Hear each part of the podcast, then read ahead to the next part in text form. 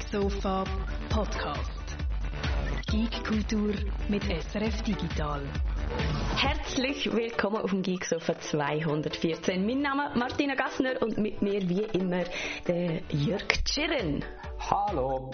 Hallo Jörg, wir Hallo auch noch schnell in unserem Chat, wo schon äh, ziemlich belebt ist. Der Moski, der Marcel, der Federlicht, der Rosthaus, der Benny, der Musik und Bier, der I Am Ungo ist zum allerersten Mal live mit dabei. Es ist also eine grosse Premiere für gewisse Leute heute. Äh, der King Cooper, der King Ping, der Energy, der Skazi, der Laser Bahaya. Äh, ja, es läuft gut. Die Elina, der Anamigen der Tornado Joe, wo ich erwarte, dass es innerhalb vom nächsten halben Jahr eine Reality-Serie über gibt, äh, wie irgendwie ich weiß nicht, gegen Tornados kämpft. Keine Ahnung. ich würde sie auf jeden Fall schauen. Also, eine Reality-TV-Sendung, die würde ich mir geben. Jörg, über das reden wir heute auch noch. Über Filme und wie man sie missverstehen kann. Aber nicht nur über das, ihr habt es im Titel schon gesehen, Nobody Cares for Your Speedrun. Und das kombiniert ähm, zwei Sachen wunderbar. Nämlich einerseits den Speedrun, den ihr diese Woche gesehen habt, und andererseits Nobody, ein Film, den Jörg geschaut hat. Und jetzt haben wir ihn kurz verloren, aber ich sehe ihn schon wieder. Warte schon, Jörg, du bist gerade, ich muss dich da neu einlesen, du bist gerade kurz komplett aus meinem Stream ausgestiegen. Sie, darum passt das ja gut. Bin jetzt wieder da? Ähm, jetzt musst du nochmal sagen, was du schon immer gewesen bist. Eine verlorene Seele, aber jetzt bin ich gerettet worden quasi und wieder gefunden, oder? genau so ist es. Okay. Ähm, okay, also, äh, in dem Fall starten wir doch gerade direkt steil mit der Gaming News. In, ähm, oh, hä, was ist jetzt los? Jetzt ist äh, da gerade komplettes Chaos ausgebrochen. Jetzt heisst es Tschüss. Das habe ich nicht wollen. Jürgen, hilf mir! Ich weiß nicht, ist. Bin ich noch da, Martina? Du bist noch da. Ich sehe, nur, dass, ich sehe nur, dass alle im Chat schreiben Tschüss, Jürg. ja, du bist plötzlich einfach schwarz gewesen. Und dann habe ich zu allem ah. Überfluss jetzt so ein Outro abgespielt, damit sie wirklich auch jedes Gefühl hat, wir sind schon fertig. Ich ja, schon, kann, ja. Ich habe Angst, mich gäbe es nicht mehr, weil ich plötzlich Tschüss Jürg geschrieben Nein, es gibt die noch, zum Glück. Und das Gigsofa ist auch noch nicht ganz fertig für einen Moment. Ich habe mich schon gefreut, dass ich das Intro mal so ohne Panne geschafft habe und dann das. Naja, weiter zu den Game News. Komm, wir ignorieren einfach, was gerade passiert ist. Es wir, wir probieren jetzt einfach neu. Jetzt höre ich die plötzlich noch im Hintergrund. Hilfe ja! What's happening? Ja, äh, hallo, Martina? Ich höre dich laut und deutlich und klar ja. und alles ist gut auf meiner Seite. Dann ist gut, dann bin ich froh. der Musik und Bier sagt gerade, äh, wir haben jetzt erstmal das Geeksofa nicht überzogen. Bravo das. jetzt könnte ich sagen, wir experimentieren jetzt einfach mit anderen Abläufen. Mal das Outro am Anfang so spielen, vielleicht das Intro erst am Schluss oder erst zwei Stunden später, wenn das Ganze schon vorbei ist. Nächstes Mal reden wir alles rückwärts ja. äh, und irgendwann stehe ich dir auch noch auf dem Kopf. und der I am Ungo schreibt gerade im Podcast, hier haben wir das Gefühl, es geht so vergänge länger. als wenn er live dabei ist. Das, jetzt, wo der I am Ungo das erste Mal dabei ist, machen wir so einen schlechten Eindruck, Martina. Sonst ist es nie so. Sonst ist immer alles perfekt. Genau. So, so pünktlich an, reden nicht ins Wort, überziehen nicht. Es ist wirklich Sonst hast du nichts auszusetzen. Voll, wir machen auch nicht unnötig lange Intros, sondern Nein. wir steigen gerade ein einmal mit der richtig wichtigen News von der Woche. Zum Beispiel mit einem Weiterzug zu Days Gone 2. Ich habe ja letzten Mittwoch schon erzählt, dass ich das eigentlich sehr gerne gespielt habe. Ein Zombie-Game, auf das niemand gewartet hat. Ähm, wo aber trotzdem, wie ich gefunden habe, sehr unterhaltsam und sehr schön war. In der Öffentlichkeit allerdings ist es nicht ganz so gut angekommen, ähm, aus verschiedenen Gründen. Letzte Woche habe ich gesehen, unter anderem wegen dieser Story, die so ein bisschen ähm, banal war, einfach eine Liebesgeschichte und, der, und dann auch noch zwei Weisse, die sich lieben, also total äh, hinter dem Mond eigentlich fast schon. Aber es, ist es hat natürlich auch noch mehr Probleme mit dem Spiel gegeben. Es ist zum Beispiel am Anfang nicht ganz rund gelaufen, die ersten drei Tage sind so ein bisschen verbuggt gewesen und wie wir das in letzter Zeit oft gesehen wenn das Spiel rauskommt und es ist noch nicht ganz fertig, was heutzutage heutzutage ja einerseits leider völlig gang und gäbe ist in der Gaming-Industrie und andererseits auch ähm, recht daneben, wie ich eigentlich finde. Ich meine, wenn man es wenn man es released, finde ich, dürfte man eigentlich schon erwarten, dass es einen spielbaren Zustand hat. Days Gone hat das scheinbar nicht so recht gehabt. Ich bin erst ein paar Tage später eingestanden und hat, eingestiegen und habe das darum alles gerne nicht mitbekommen. Aber bis zu dem Zeitpunkt sind natürlich die Reviews im Internet schon 1 Nuller. Ihr kennt es, ähm, die Rants sind natürlich losgegangen. Und auf das aber sind jetzt zwei Sachen passiert. Ähm, Einerseits hat der Chefentwickler sich zu Wort gemolden und hat, ist, hat seinen Frust kundtun. Einerseits darüber, eben über die Bewertungen, dass sie sehr abhängig sind von denen und dass das einfach auch ein bisschen unter aller Sau ist und auch hat er sich darüber ausgelassen, dass es dann schnell so eine ach komm, wir warten mal auf die erste Rabattwelle ähm, Mentalität gibt, wo ihm als Entwickler sehr schadet. Also er hat ich habe ganz viel Mimimi gehört in dem Interview über Sachen, wo er sich beklagt hat, wo er vielleicht auch ein bisschen selber die schuld ist. Also ich meine, es ist ja auch in seiner Verantwortung, ein Spiel rauszugeben, das fertig ist. Ähm, nichtsdestotrotz natürlich läuft da auf allen Seiten ein bisschen etwas falsch. Jedenfalls, was passiert ist, äh, die Gamer haben gefunden, wisst ihr was, wir machen eine Petition und ich muss jetzt gerade draufklicken schnell, wie weit die schon ist und fordert quasi ein, ein Days Gone 2. Mittlerweile haben 61.300 Leute unterschrieben 75.000 brauchen wir, bis, bis die Petition quasi durch ist. Also ich könnte mir vorstellen, dass da einiges an Bewegung ins Spiel gekommen ist. Einfach nur schon dadurch, dass eben bekannt worden ist, dass Days Gone cancelled worden ist und jetzt auch so ein bisschen bekannt worden ist, aufgrund von was. Weil es ja wirklich durchaus viele Spieler gibt, wie wahrscheinlich ich und auch auf unserem Discord kenne ich viele, wo, wo da meine Meinung teilen, dass es einfach ein wunderbares Game ist, das zu Unrecht recht verrissen worden ist. Und ich habe das richtig verstanden, gell? Die Petition ist entstanden, weil du letzte Woche auf dem Geeksofa hast gesagt, du fängst es statt, dass es keinen zweiten Teil gibt. Genau, weil okay. ich mich persönlich dafür eingesetzt ja. habe, haben weitere Gamer rund auf dem Erdball gefunden, wissen was, Martina, die unterstützen wir. Ähm, sie hat eigentlich recht mit dem, was sie sieht, wie immer. Und darum gibt es jetzt die Petition. Also wenn sonst noch jemand irgendetwas noch geändert hat in der Welt, würde ich sagen, schreibt es bei uns einfach in die Kommentare oder deponiert es bei uns im Discord-Server und äh, dann sagt es Martina und eine Woche später wird das Ganze Wirklichkeit. genau so ist es. Days Gone 2. Ich hoffe, wir haben jetzt letztes Mal darüber geredet hier auf dem Geeksofa. Und äh, dann haben wir auch noch etwas letztens vermeldet, wo wir quasi müssen wieder revidieren oder dürfen wieder revidieren. PlayStation hat ja verkündet, dass sie eigentlich sämtliche Dienste abstellen von ähm, PS3 über PS Vita und PSP und da sind sie jetzt zurückgekrebst. Ich nehme auch da hat es einen kleinen Aufstand gegeben in der Community von Leuten, die gesagt haben, hey, sorry, wir brauchen das noch und wir haben das gerne und wir schätzen das, so dass ähm, Sony jetzt verkündet hat, dass sie ähm, lass mich es richtig sagen, PS3 und PS Vita Stores weiter bewirtschaftet, aber PSP wird ähm, in Rente gehen am 2. Juli 2021 als einziger Dienst jetzt doch, mhm. anstatt zusammen mit quasi allen anderen.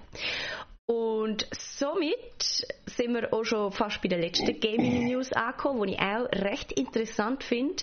Amazon will ja auch schon länger zusammen mit anderen grossen Streaming-Anbietern oder ähm, Plattformen, wo eigentlich klassischerweise jetzt nicht so im Gaming die sind, auch Fuß fassen im Gaming und sie haben es der Herr der Ringe Massive Multiplayer Online Role-Playing Game geplant wo jetzt aber abgesehen worden ist und alle Entwickler sind umverteilt worden jetzt auf andere Projekte. Der Grund ist vielfältig, würde ich sagen, aber der Hauptgrund, der liegt in China. Und zwar hat Amazon, ähm, hat Tencent sich da Recht irgendwie krallt und man ist sich einfach nicht einig geworden, zusammen mit den Chinesen. Und somit hat Amazon jetzt alle, alle Leine gekappt quasi und hat gesagt, wisst ihr was, so nicht. Und ist das? Es könnte daran liegen, das ist bekannt worden letzte Woche auch, wie viel das die geplante Lord of the Rings Serie wird kosten, wo Amazon ja, ich glaube Ende Jahr sollte die anfangen starten bei Amazon und äh, da hat der Hollywood Reporter letzte Woche gemeldet, dass eine einzige Season, also nicht, sind mehrere Season geplant, nicht das ganze Päckchen, sondern eine einzige Season fast eine halbe Milliarde Dollar wird kosten. Also da ist vielleicht einfach das Kleingeld noch um gewesen, nebendran noch ein Spiel zu produzieren. Mhm. 465 Millionen Dollar wenn sie zahlen für eine Season. Und da ist noch nicht einmal mit eingerechnet, wie viel das äh, kostet, äh, das Recht zu kaufen noch an diesen Tolkien-Sachen. Das ist nämlich nochmal eine Viertelmilliarde, also 250 Millionen Dollar haben sie, glaube ich, für das gezahlt. Und mit dem wird die äh, Lord of the Rings Serie die teuerste Serie, die es je wird, was je hat, gibt's. Äh, zum Vergleich, eine Season Game of Thrones hat, glaube ich, etwa so 100 Millionen Dollar gekostet. Und das nicht das Geld, das mit der Portokasse hat, aber wenn man jetzt gehört, eine halbe Milliarde für eine Season für Lord of the Rings, ist das schon ganz unglaublich. Das ist wirklich unglaublich, aber eben umso unglaublicher finde ich, dass sie ihr Game jetzt absagen, weil du wirst ja denken, das ist auch so ein bisschen Cross-Marketing, oder? Dass sie das Game mit dem Spiel bewerben, äh, dass sie den Film mit dem Spiel bewerben und umgekehrt. Und äh, dass sie auch bereit sind, eben in beides zu investieren, hätte ich jetzt gedacht. Ich glaube, wenn du eine Serie machst, schon eine halbe Milliarde ist und eh alle darüber reden, brauchst du das nicht. Aber klar, also das wäre jetzt wirklich Pocket Change gewesen, da noch schnell ein Spiel zu machen. So viel hättest du dort nicht gebraucht. Aber ja, irgendwie trauen sie sich vielleicht auch nicht ganz zu. Das ist ja dann aber doch komplizierter als Business, wo du schon Erfahrung hast. Und im Filmbusiness haben sie das ein bisschen. Eventuell liegt es an dem, dass irgendwie sie gemerkt haben, dass es doch zu mühsam ist. Mhm. Und somit eigentlich von der Games nahtlos über zu den Film, ha? wenn wir schon genau. das so können verbinden Absolut. Äh, ja, es ist bekannt worden, wer ein Bösewicht oder wer der Bösewicht spielt im neuen Indiana Jones Film, nämlich der Mats Mikkelsen, der äh, oh, jetzt sagen sicher falsch, entweder ist er ein dänischer oder ein schwedischer Schauspieler. Ich weiß es nicht, weil ich ihn in den Pusher-Filmen habe kennengelernt, die dänische Filme sind und er, glaube aber ein Schwedisch, der dort mitspielt. Egal. Der Mats Mikkelsen, den man auch schon gesehen bei äh, James Bond Casino Royale zum Beispiel und in vielen, vielen anderen Filmen, wo ich einen grossartigen äh, Schauspieler finde und eventuell der Guido einen Man-Crush hat, ich könnte es mir jetzt noch vorstellen, der wird im nächsten äh, Indiana Jones mitspielen, wo ich immer noch nicht sicher bin, was ich davon so halte, dass es wieder Indiana Jones soll geben. Es ist ja meine Lieblingsfilmreihe, es ist so mein Star Wars quasi.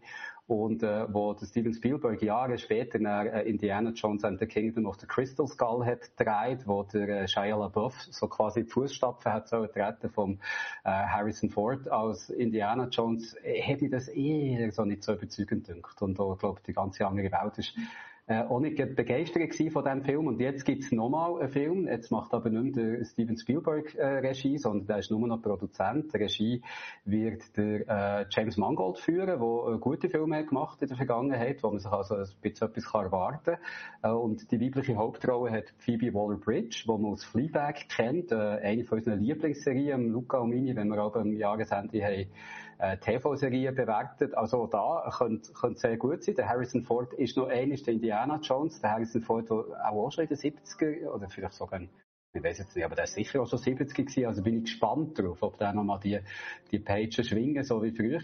Äh, der Film ist noch nicht einmal angefangen mit drei, man weiß jetzt einfach den Cast und äh, wer Regie führt, weiss man schon länger und ich bin mal jetzt vorsichtig äh, optimistisch, dass das etwas Gutes könnte werden und äh, wenn es aus ist, dann reden wir hier dann sicher auch wieder drüber, aber Covid wegen geht das halt ein bisschen länger als, als denkt. Mm. Mats Mikkelsen ist einer der wenigen Schauspieler, die ich tatsächlich kenne, weil er auch schon in Videospielen mitgespielt hat und zwar in Death Stranding ist er auch der ah, Bösewicht ah, Genau, genau.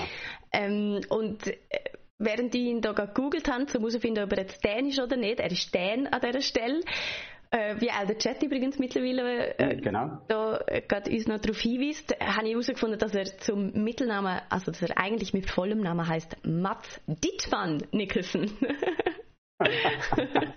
Was vielleicht noch ein kleiner Fun Fact rund um die ganze Geschichte ist. Was muss man eigentlich mitbringen, um immer den Bösewicht zu spielen? Ich schaue mir den gerade an und denke, ja klar, der kann nur einen Bösewicht spielen.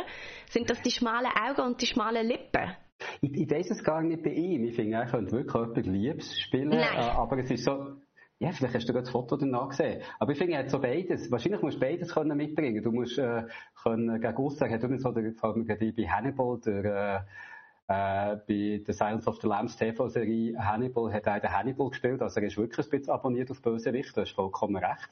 Ich glaube, es ist so, dass man ihm gegen aussen eben vielleicht gar nicht unbedingt zutrauen was es fast interessanter macht, so jemanden als Bösewicht zu besetzen. Ich finde ihn eigentlich sehr freundlich. Oh mein Gott. Nein, also freundlich finde ich, sieht er jetzt nicht unbedingt aus. Ich finde, er hat lustigerweise eine Ähnlichkeit mit dem Elon Musk. Ein bisschen, weißt du, was du sagst? Mensch, ja. Nur, dass seine Haare noch echt sind, nicht die wie die von Elon Musk. Ja, das, ähm, und dass er nicht halb so große Augen hat wie Elon Musk. Aber ansonsten finde ich, haben sie sehr ähnliche Gesichtszüge. Stimmt. Mark Nicholson, Bösewicht im äh, neuen Indiana Jones Film und wenn man noch einen Filmtipp an dieser Stelle kann abgeben kann, äh, die Pusher-Filme von Nicholas Winding Refn, wo ich der Mark Nicholson zuerst mal gesehen wo die Welt, glaube ich, so ein bisschen auf ihn aufmerksam wurde. Es gibt drei Teile in dieser Pusher-Serie und jeder ist ganz großartig. Also wenn man die mal anschauen will, dann ist das ein ganz grosser Tipp. Marcel schreibt im Chat noch, Indiana Jones 5 kam von ihm kein einziger Franken über, so lange, bis er nicht die zwei Stunden Lebenszeit zurückbekommen hat, die er in Indiana Jones 4 investiert hat. wo, wo ich auch verstehe, ich finde es nicht 100% schlecht, aber im Vergleich zu der Original ist es wirklich eine traurige, mhm. traurige Geschichte. Und der, der Naruto meint im gerade noch, ähm, gibt dir eigentlich recht, er, er, kann nicht nur böse spielen, sondern in Adams Äpfel würde der gute Priester spielen zum Beispiel. Adams Äpfel, der im Original, glaube ich, Adams Appler heisst, oder ist so irgendetwas? Und in Rogue One spielt er auch der liebe Papi, der Manel. Genau. Also er kann scheinbar lieb. Ja, ja, er kann lieb. Ich finde, eben, wie gesagt, ich bin jetzt erstaunt, dass du noch so unheimlich aussehend findest. Ich finde eigentlich ziemlich, äh, ziemlich freundlich aussehend. Aber eben, das, das macht es ja wahrscheinlich aus. Ja, absolut. Wir bleiben bei Filmtipps. Und zwar hast du einen Film gesehen, wo du uns kannst, glaube empfehlen, wenn ich das richtig verstanden habe. Es geht ja auch ein bisschen darum, dir, Martina, zu den Filmen herzuführen und dir zu zeigen, dass das durchaus eine Kunstform, eine junge Kunstform noch ist, noch überhaupt nicht etabliert. Klar, hat viele Feinde und muss sich noch durchsetzen, aber ich probiere jetzt hier, jetzt in, in der, dieser Folge vom Microsoft und vielleicht auch in kommenden Folgen, die Martina zu überzeugen, dass Filme doch durchaus einen kulturellen Wert haben und dass du vielleicht mal reinschauen Und darum habe ich gedacht, Gebt dir mal einen Filmtipp. Äh, diese mhm. Woche etwas, was ich gesehen habe, wo äh, ich finde, dass es eben relativ gut auch hier zum Geeksofa passt, weil es gibt verschiedene Themen äh, kreuzt, die wir auch schon hatten. Nämlich ist es der Film der Actionfilm Nobody, der jetzt frisch ist rausgekommen, in der Hauptrolle der Bob Odenkirk, wo man entweder kennt aus ihrer Comedy-Vergangenheit bei Mr. Show, äh, so eine Sketch-Show, oder als äh, Saul Goodman bei Breaking Bad, beziehungsweise bei Better Call Saul. Also zwei Serien, die wir hier heiß lieben und äh, im Fall von Bra äh, Better Call Saul auch immer wieder gerne darüber reden, wenn eine neue Season rauskommt. Und der Bob Odenkirk, ich weiß nicht, ob du ihn vor Augen hast, wenn nicht, und auch für alle anderen kann ich ihn schnell beschreiben, er sieht aus wie ein Buchhalter ein bisschen. Also ist, äh, ist nicht ein Muskelberg, ist äh, nicht riesig, hat nicht ein Hollywood-Star-Gesicht, er ist jemand, den du wahrscheinlich im Tram würdest sehen und denken, ah, der ist jetzt auf dem Weg zu Ernest Young oder sonst irgendwo, wo er ein paar Spreadsheets muss führen und äh, nach dem Abend geht er wieder heim. Und genau das spielt er in diesem Film auch. Im, Im Film Nobody ist er eben ein Nobody quasi, einer, der am Morgen aufsteht, Kaffee macht, zur Arbeit fährt, ein Spreadsheet äh, irgendwie füllt mit Zahlen und am Abend wieder heimgeht, dann wieder aufsteht, probiert den Müll rauszubringen, ein paar Klimmzüge macht und wieder heimfährt. Jemand, der sehr, sehr harmlos davorkommt und wo wirklich am Anfang vom Film aussieht wie der, wie personifizierte Beta-Kack, wie, wie die Amerikaner immer sagen. Also der Mann, der überhaupt nichts zu melden hat und der umgeht neben seinem muskulösen Nachbar und neben seinem muskulösen Schwager und neben seinem muskulösen Schwiegervater, ist er so ein bisschen der Niemand dagegen, der niemand so richtig ernst stimmt. Und am Anfang vom Film ist das schon ist fast schon pornografisch, wie das Bild vom unterlegenen Mann, von diesen Urängsten, wo der Mann, das kann ich dir erzählen jetzt, Martina, jeder Mann hat ja Angst, unterlegen zu sein und dass plötzlich ein Stärkerer kommt und ihm die Frau wegnimmt. Und der Film spielt am Anfang wirklich fast schon pornografisch mit diesen Ängsten. Also er ist wirklich äh, ein harmloserer und, und und, und nichtsnutziger fast Nobody als der Bob Odenkirk in dieser Rolle könntest du dir nicht vorstellen. Aber, und ich spoilere da glaube ich nicht, weil das sieht man alles schon im Trailer, plötzlich dreht es und du siehst, dass der Nobody Bob Odenkirk eben überhaupt nicht ein Nobody ist, sondern äh, äh, äh, Killer, äh, äh, eine Tötungsmaschine eigentlich. Also jemand mit einer äh, Geheimdienstvergangenheit, wo der früher so die ganz schlimmen Jobs im Alleingang hat übernommen und dutzendweise Leute kann töten und sich dann irgendwann gedacht hat, es wäre eigentlich schöner, so ein ganz normales Leben als Buchhalterexistenz mit Familie irgendwo in einem Vorort zu führen. Und irgendwann im Film sagt, I might have overcorrected a bit. Also, dass er das vielleicht fast ein bisschen übertrieben hat mit dem Harmlosen und sich dann auch sehr freut, dass er plötzlich einen Grund hat, wieder loszulegen und nachdem bei ihm auch bei der Wohnung eingebrochen wird und äh, sie vermeintlich äh, das äh, Kätzchen von seiner kleinen Tochter stellen, die eben, geht er auf einen Rachefeldzug, der dann sehr, sehr viel auslöst. Mhm. Und, ja. Martina, ja? Es tönt sehr, äh, ich meine, ich, ich, kann nicht anders, Jörg. Wenn du da vom Bob Odenkirk erzählst, dann habe ich natürlich nur äh, Better Call Saul im, im, im Kopf und ich kann das irgendwie auch nicht so recht von dieser Rolle trennen. Aber was du jetzt gerade erzählst, tönt ja eigentlich auch sehr ähnlich wie eigentlich die Geschichte, oder? Dort ist er ja auch eigentlich der Anwalt, der unschuldige Buchhalter fast schon, wo, wo gerne nichts mit dem Drogenbusiness zu tun hat. Und plötzlich ist er ein von der härtesten Hunde, der am meisten Dreck am Stecken hat dort will er es aber. Also dort merkst du von Anfang an von dieser Figur, dass die eigentliche in Tat Wahrheit ein, ein Schminko ist, einer, der gerne so ein bisschen äh, andere austrickst und so. Also dort ist er von Anfang an eingeführt als so eine Figur und hier ist am Anfang wirklich das Gefühl, es ist ein total harmloses Nichts. Und ich finde, der Film hat viel, viel mehr Ähnlichkeit mit äh, den John Wick-Filmen. Also ich würde sogar sagen, der, der spielt in diesem Wikiverse, der, könnte ich mir gut vorstellen, dass im nächsten, äh, und ich hoffe sehr, dass es eine Fortsetzung gibt, also mir hat der Film sehr gefallen, das kann ich jetzt schon sagen, ich hoffe sehr, dass es eine Fortsetzung wird geben. Und irgendwann möchte ich dann, dass der ähm, Bob Odenkirk sein Nobody gegen John Wick muss kämpfen, weil die sind wirklich in der gleichen Welt, äh, wo sehr viel möglich ist, also wo du kannst äh, äh Verletzungen einstecken und einstecken und nochmal einstecken und äh, wirst eigentlich mit jedem Schlag, den du bekommst, fast noch besser, noch, fast noch stärker und unverwundbarer. Also es hat wirklich sehr, sehr viel äh, Ähnlichkeiten mit John Wick und ich glaube, die sind so, durchaus so äh, gewollt und gesucht. Also der ähm, Derek Kolstad, der hat Nobody geschrieben, der hat die ganzen John Wick Filme auch geschrieben, John Wick 1 bis 3 und auch das 4 und das 5, die noch in Planung sind, schreibt er auch wieder. Und da haben wir noch äh, der, der, Crossover quasi zu den Games. Er ist auch dran, eine Just Cause Serie zu äh, schreiben und eine Hitman Serie. Martina ist auch in Planung von äh, Derek Kolstad als als Writer, wo eben um Hitman aus der Gameserie so handeln. Also bin ich schon gespannt, wie das rauskommt. Und äh, vorher hat er eben, wie gesagt, John Wick-Filme gemacht und das merkst du stark. Also mhm. Nobody ist äh, nicht nur mit dem Wikiverse drin, würde ich behaupten, sondern es ist fast so wie ein umgekehrter John Wick auf eine Art. Mhm. Ich weiß nicht, ob du John Wick Filme gesehen hast. Naja, ähm, kurz reingeschaut. Im, Im ersten John Wick äh, ist ja der Keanu Reeves ein ehemaliger äh, äh, Hitman quasi, also ein Auftragsmörder, der sich aber zurückgezogen hat und auch so eine ruhige Existenz führt, also genau die Parallele zu Nobody. Und dann eigentlich wieder in das Leben hineingezogen wird, nachdem der Sohn von einem russischen ähm, äh, Mobster, von einem russischen Gangster, äh, sein Hündli tötet. Und das äh, Hündli hat er von seiner toten Frau geschenkt bekommen. Ja. Und darum äh, legt er los mit einem Rachefeldzug gegen die äh, russische Mafia. Und bei Nobody ist es eigentlich genau umgekehrt. Dort ist es äh, die russische Mafia, wo dann Nobody plötzlich jagt, wo der den Sohn tötet hat von einem russischen Gangsterboss. Nein, der Bruder, Entschuldigung, ist es von einem russischen Gangsterboss. Und hier geht also die Mafia auf die Jagd nach dem Nobody, der sich aber mehr als gut zu wehren weiss. Und während es bei John Wick äh, ein Hündchen war, ein kleines Papi, das ist getötet wurde, ist es bei Nobody ein Kitty Cat Bracelet, also ein Kätzchen-Armband, äh, das gestohlen wurde. Also da hast du eigentlich, ich glaube, es ist sehr bewusst. Und zum Teil ja. brauchen sie sogar Filmmusik, die bei John Wick 3 im Trailer drin war. Also das sind Welten, die wirklich sehr, sehr nah zusammen sind. Es ist, für mich, ganz ehrlich, ich meine, du hast das ja so vermeintlich als Filmtipp angeboten. Mhm. Ich muss sagen, du musst, glaube ich, meinen Geschmack noch ein bisschen besser kennenlernen. das ist nämlich eigentlich alles, was ich nicht will. Der Marcel schreibt im Chat auch, er kennt mich vielleicht ein bisschen besser wie du, Jörg. Er schreibt nämlich, das ist für Martina wahrscheinlich vielleicht auch berechtigterweise viel zu viele Action-Szenen. Ähm, das ist ja etwas, wo es mir immer so ein bisschen abhängt, wenn sie dann einfach so endlos kämpfen, das Blut in alle richtigen spritzt und schau, schau, schau, überhaupt. Und andererseits eben das Better Call Saul Thema. Ich meine, du kannst doch nicht einfach einen Schauspieler mehrmals verwenden. Wie können das die Leute einfach ignorieren? das kann ich mal sagen. Es ist natürlich ganz, es ist auf eine Art, habe ich es als Tipp für dich nehmen und während dem Reden ist mir natürlich aufgefallen, es ist ganz schlecht für dich, Martina. Ja. All die Leute, die du da siehst, haben vorher schon in anderen Filmen mitgespielt, sind eigentlich andere Leute. Also da kann man gar nicht glauben, dass die das sind.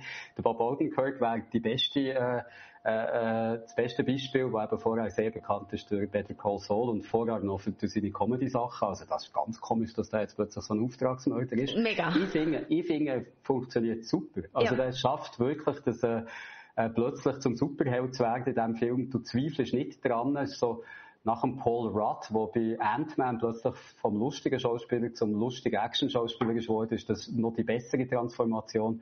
Finde ich absolut super. Äh, du siehst aber auch noch zum Beispiel den Christopher Lloyd, das ist der äh, Emmett Brown, der Professor Brown aus den Back to the Future Filmen.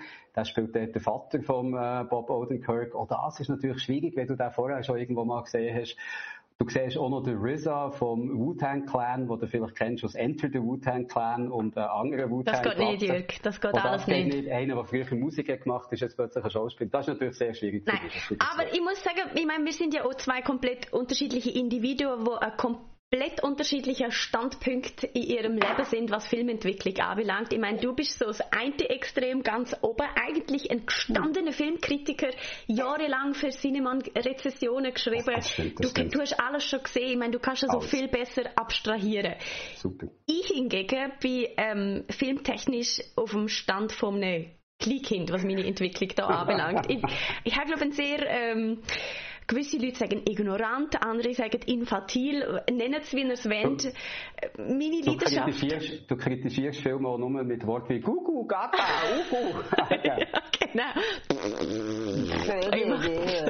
genau so, so mache ich das. ähm, nein, aber ernsthaft, wirklich, also für, für so Animationsfilme und Kinderfilme schlägt mein Herz unglaublich. Ich kann mit Kindern oder auch allein Animationsfilme zehnmal nacheinander schauen, immer wieder am Schluss in Tränen ausbrechen und jeden einzelnen Song lautstark mitsingen. Also ich, ich bin da wirklich vielleicht ein bisschen stehen geblieben und auch wenn man vielleicht so die Filme dann anschauen würde, die mir gefallen haben, wo sich vielleicht eher an ein erwachsenes Publikum würden richten, sind das doch auch eher Sachen, die vielleicht von anderen Leuten ein bisschen als kindisch abtun könnten werden, wie ähm, Herr der Ringe oder Into the Spider-Verse oder so. Paw Patrol wieder, äh, Paw Patrol. wieder genommen, jetzt geschrieben, genau. Oder so Sachen. Oder halt, ich weiß nicht, ich habe wirklich ein bisschen Mühe mit dem Schauspieler, probieren mir eine Welt vorzuleben, wo ich einfach nicht kann glauben, weil viele Filme denke ich auch immer so, ich meine, egal ob das ein Liebesfilm oder eine Komödie ist oder ein Actionfilm, ich denke mir immer so, das wird so nie passieren, das wird so nie jemand sagen, weißt? Das ist auch einfach so. Ach, es, gibt, es gibt ein Genre, Martina, ich weiß nicht, ob du es kennst, Dokumentarfilme heißt das. Das wäre vielleicht etwas Genau, das ist absolut etwas für mich. Das ist die Gattung von Filmen, die mir eigentlich fast am liebsten ja. ist. Also Dokus schaue ich mega gern, egal ob das ein Tier-Doku ist oder ein Weltraum-Doku oder keine Ahnung was. Also auch Tiger King zum Beispiel habe ich wahnsinnig gelassen. Dort mischt sich ja auch noch das andere Genre, das ich so gerne habe. Genau, Trash-TV mit ein. Also es gibt durchaus Filme, wo ich wo ich gerne habe. Ich glaube einfach, äh, du musst umdenken, um mir einen Film empfehlen.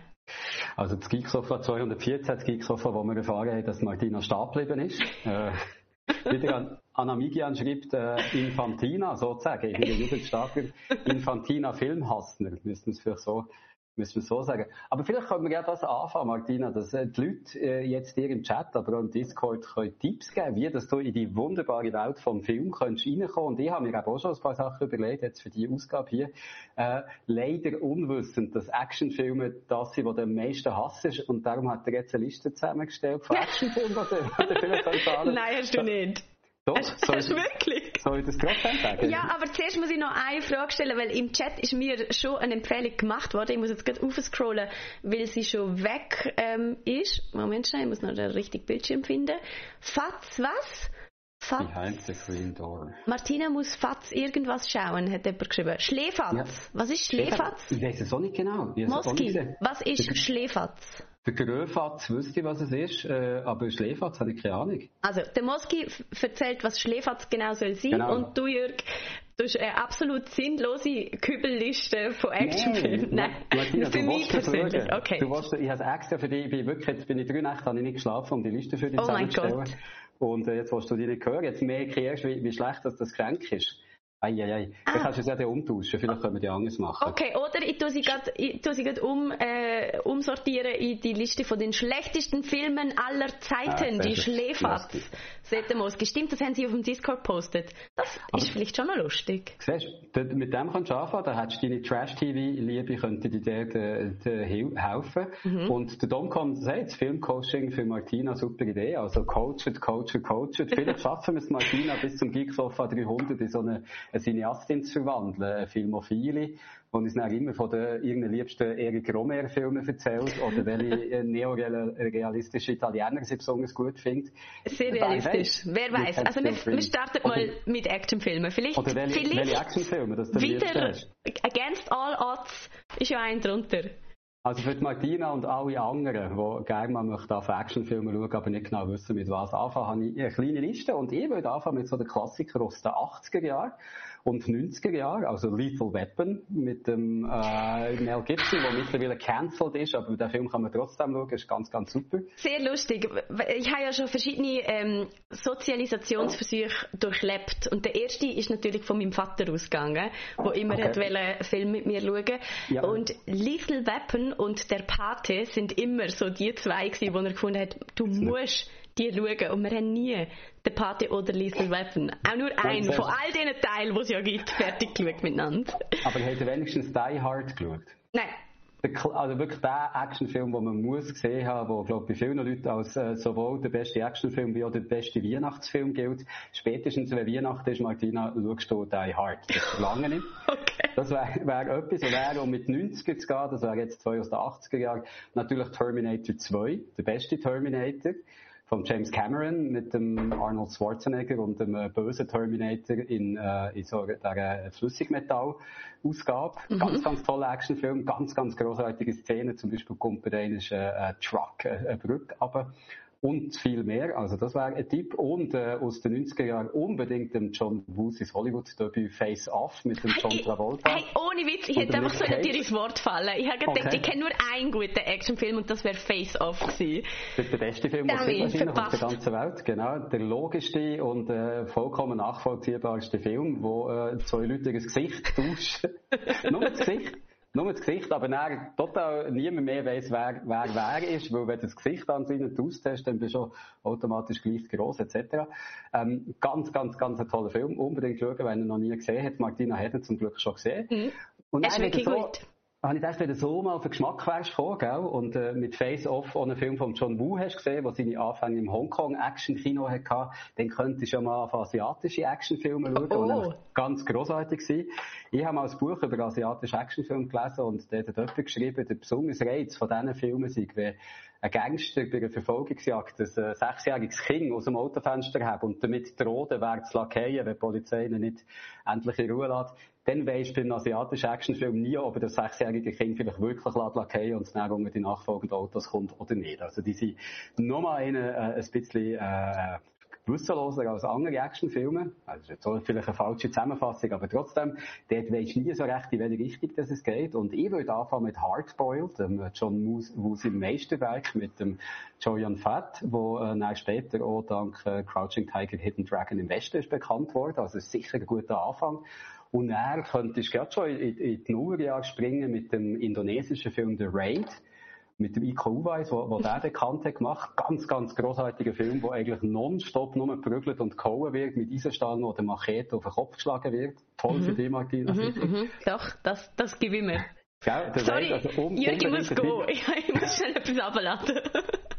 Und dann, äh, bei, die, äh, bei den asiatischen Filmen ist die Killzone-Reihe ist auch großartig, vor allem Killzone 2 wo, ähm, wo man ist auch da irgendwann in in den 10er Jahren wahrscheinlich rausgekommen, also das. Ich, ich schreibe dir alles nachher noch auf, Martina. Das ist gut, das ist gut.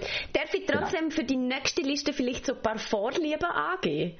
Nein, nein, nein, das, das, läuft, jetzt einfach, das läuft jetzt einfach so, äh, wie, wie ich es dir sage und äh, die schaust okay. du noch alle. Und Bach sagt, sagt der Domcom noch, äh, der Domcom noch, ähm, wo auch äh, ein thailändischer Actionfilm ist, wo der ganz großartige Martial Arts äh, schauen, der auch noch als asiatischer Typ, genau. Dann kannst du übergehen zu den, zu den Action-Franchises, die im Moment noch am Laufen sind, wo es äh, verschiedene Teile gibt, die zum Teil immer wie besser werden. Also der Fast and the Furious, wenn du mehr Autoverfolgungsjagden willst. Mhm. Wunderbare, großartige Filme, äh, cineastische Meisterwerke, jedes einzelne fast, vor allem die letzten Teile. Mission Impossible, wo ich im Moment die beste Actionserie finde, fast. John Wick-Filme. Wer macht eigentlich Mission Impossible mittlerweile? Ich habe die früher noch geschaut mit dem Tom Cruise ist immer noch der Tom Cruise. Also er macht auch immer noch alle seine Stunts selber, verletzt sich ab und zu, aber er ist im letzten also noch topfit gewesen, ist überhaupt nicht schlechter geworden. Äh, unbedingt schauen, unbedingt schauen, Martina. John Wick Filme, was es drei gibt, was es noch zwei weitere soll geben. Und natürlich James Bond, äh, die, die neuen Filme, die ich finde, lohnen sich als Actionfilme auch wieder. Und wenn du dann so die grossen Sachen gesehen hast, jetzt solltest du so eigentlich den Westen haben, Klassiker haben, die asiatischen Filme, dann würde ich sagen, Martina, gang mal zu den kleineren Produktionen über, die zum Teil direkt auf Video bzw.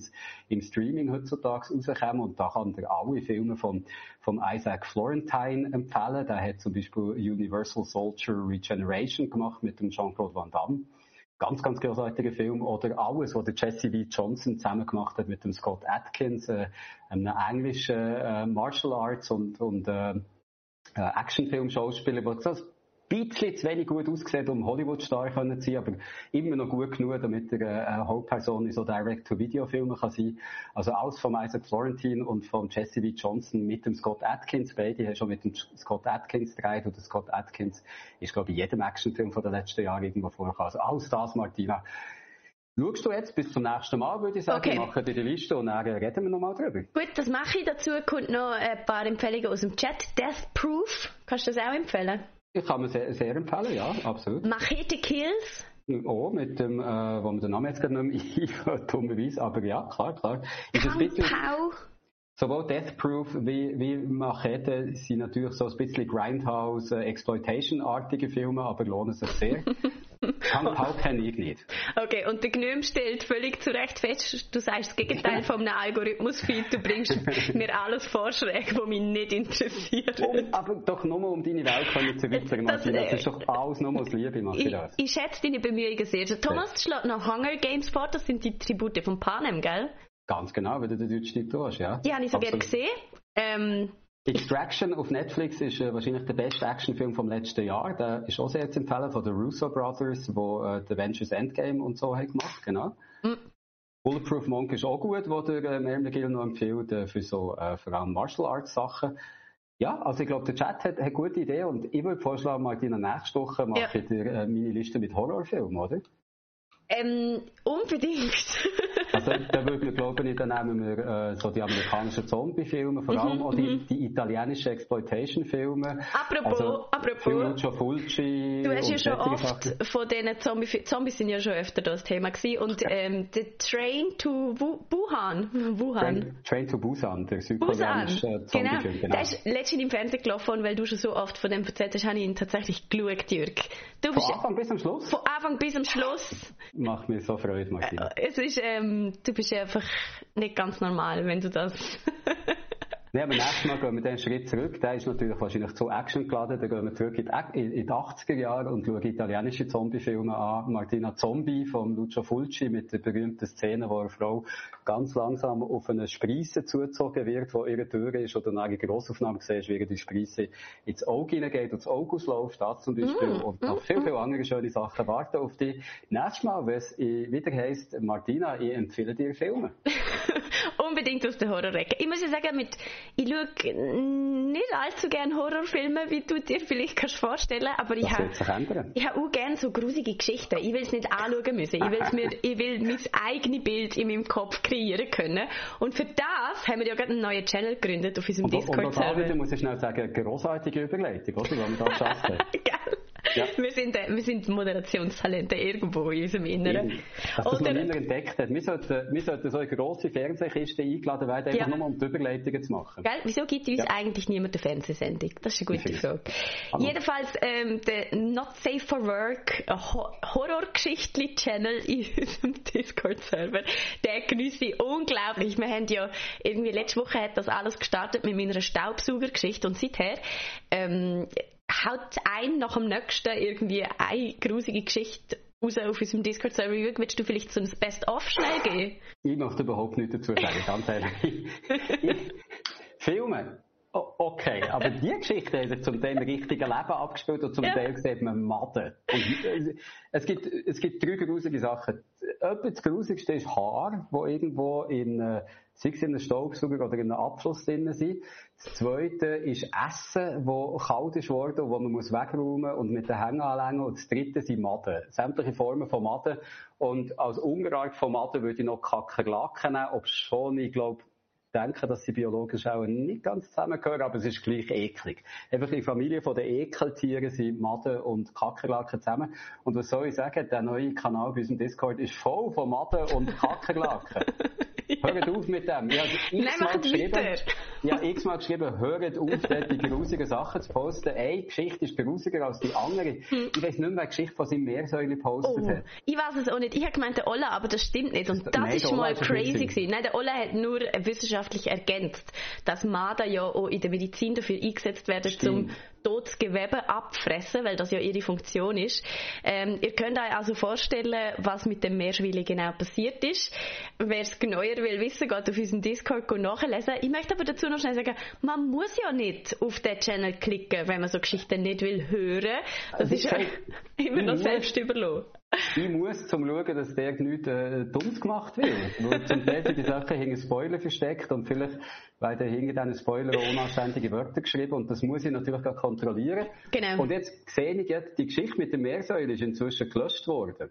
Oh, ja, wie so Menge Geschichte, weil es, okay. es Leute gibt, wo das, glaube ich, ein bisschen too much ist, was wir da untereinander austauschen. Mir ist es ja immer noch viel zu wenig. Also ich hätte ja am liebsten, dass einfach jeder auf unserem Discord, und das sind immerhin über 1000 Leute, mal so erzählt, was das ekligste und abartigste war, was ich je in seinem Leben hätte müssen machen oder gesehen hat oder was auch immer.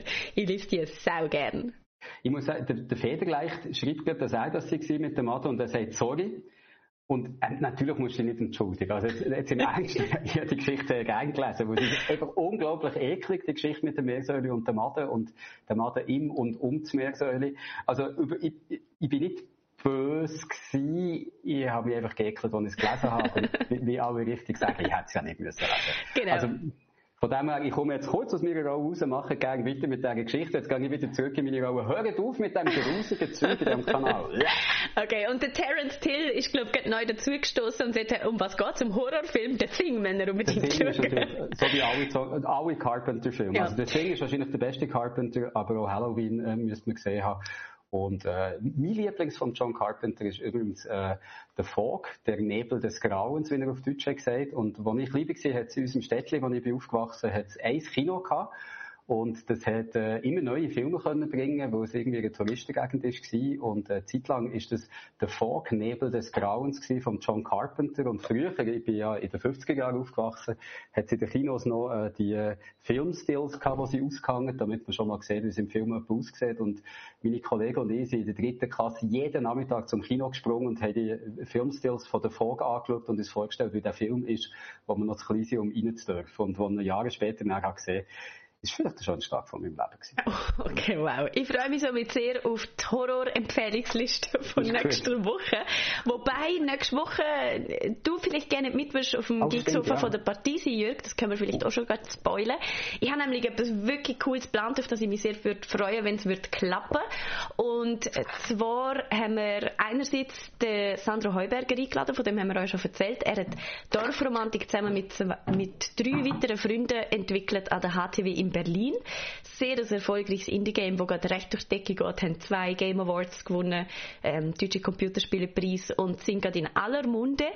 Und andererseits hätte ich gerne dazu auch noch den Adam Abt eingeladen. Er ist von Lululu Entertainment. Das ist ein Zürcher Studio und sie bringen morgen Boomerang raus. Ein Game, das wir hier bei uns auf dem Kanal ähm, schon vor drei Jahren, ist, drei Jahre ist das her, Jörg, 2018, Boomerang. Haben, haben wir das mit ihnen angeschaut, also Zürich Game Show. Sie haben uns das gezeigt damals. Ähm, und es ist sehr ähnlich, sehr eine vergleichbare Geschichte. Boomerang ist der ZHDK entwickelt Boomerang. worden von drei Studenten dort und ähm, der große Unterschied zwischen den zwei Games ist einerseits wahrscheinlich ähm, auch Zeit, in der sie das entwickelt haben. Also Boomerang ist jetzt eben, schon vor drei Jahren haben wir es mal gespielt, jetzt erst ist es das. Mit Dorfromantik ist das alles so ein bisschen in einem Schnellverfahren abgelaufen.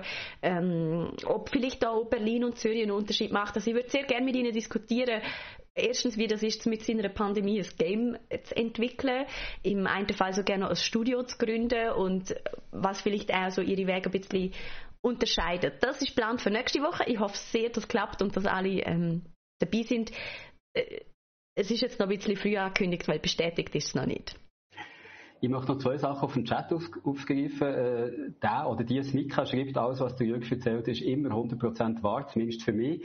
Äh, ja, natürlich. Ich, ich habe noch nie in meinem Leben, ich bin wieder, äh, welcher amerikanische Präsident hat nie eine Lüge erzählt? Irgendeiner von den Gründervätern, glaube ich, und ich bin genau so, ich habe noch nie in meinem Leben eine Lüge erzählt, also wenn ich sage, ist entweder 100% wahr oder wird dann noch 100% ja, wahr. Das ist nämlich ein Fakt. Der Jürg kann nicht lügen. Er hat eine Kriegsverletzung und seitdem kann er genau. nur lügen. Das ist einfach der, nicht möglich.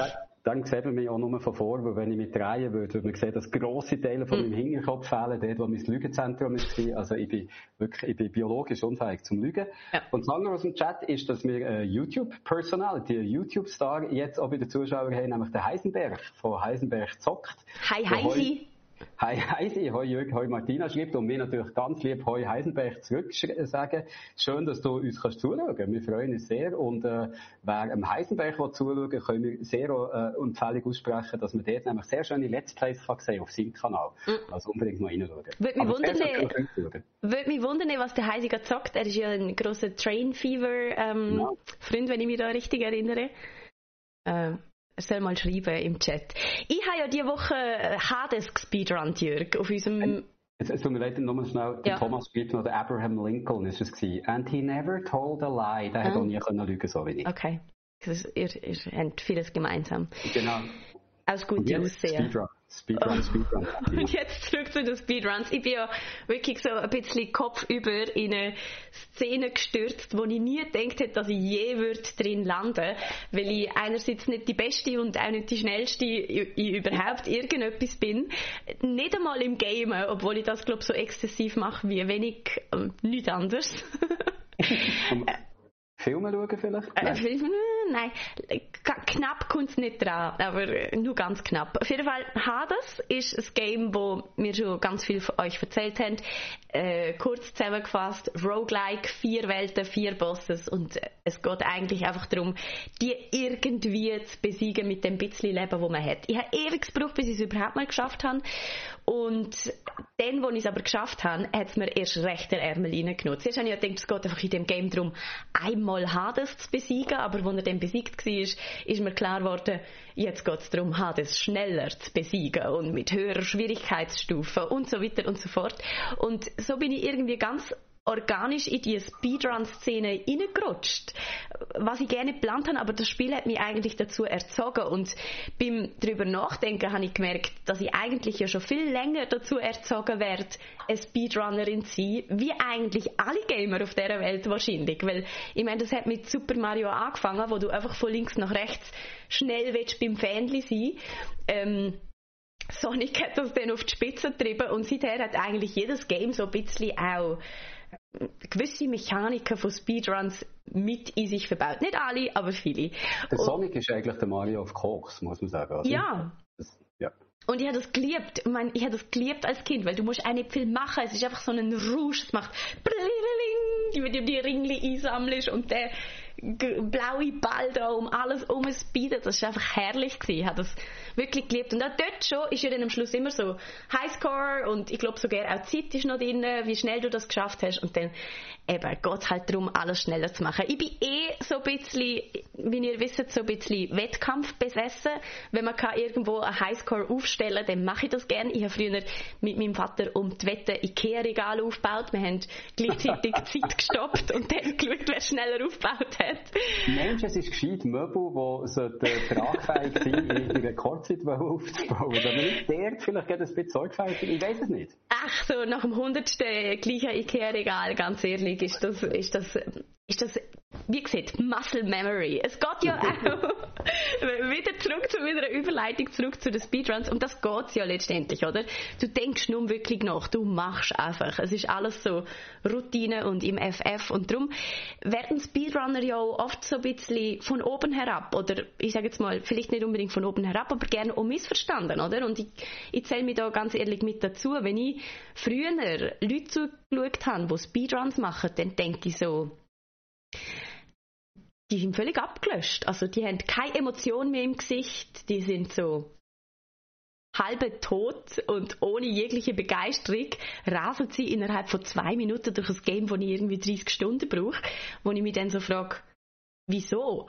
Und mittlerweile kann ich das recht gut verstehen. Erstens glaube ich, man kann kein Game Speedrunnen, wo man nicht von Herzen liebt und fast eine gewisse Faszination dafür hat, weil man muss es ja eigentlich von A bis Z fast auswendig lernen. Also du musst ja jede Ecke von dem Spiel kennen und, und alle Feinheiten eigentlich, alle Spielmechaniken und auch die, die gerne vorgesehen sind, kennen. Also dann geht es ja auch darum, eben Glitches auszunutzen oder was auch immer. Es, es ist ja einfach ja eigentlich fast schon eine Liebeserklärung an ein Spiel, dass man es eben so gut kennt, dass man es so dermaßen verrückt beherrscht, dass man es so schnell kann durchspielen kann. Und dass das eben alles kann funktionieren, muss man es hunderte von Stunden gespielt haben. Und ist natürlich auch dann nur überrascht, dass in Level XY plötzlich das und das auftritt, auftritt oder so. Also daher vielleicht auch ein bisschen der abgelöste Eindruck. Man, man kennt es einfach schon in- und auswendig. Es gibt, keine es gibt keine einzige Überraschung mehr, die könnte passieren für einen, für einen richtigen Speedrunner Entwickler, der hat das Game besser begriffen wie so Menge Entwickler. Und das ist ja in letzter Zeit auch so ein bisschen die Sache, dass Entwickler sich Speedruns anschauen und eigentlich erst lernen, was ihr das Game überhaupt kann, weil sie das gerne so denkt oder geplant haben und ich, ich würde es eben auch nicht so negativ bewerten, dass die äh, ein Spiel ohne Emotion spielen und es eigentlich gar nicht so spielen, wie man es sollte spielen, sondern die haben einfach für sich einen eigenen Weg entdeckt, wie mhm. sie das Spiel vielleicht sogar gegen Strichbürsten können spielen, oder? Das mhm. ist, äh, es gibt ja immer wieder Sachen, die eigentlich auf die eine Art vorgesehen sind zu konsumieren und es gibt Leute, die kommen und machen das auf eine ganz eigene Art, die für sie passt. Ich finde, das ist relativ kreativ, eigentlich mhm. etwas zu nehmen und entgegen dem zu spielen, wie das eigentlich sollte spielen.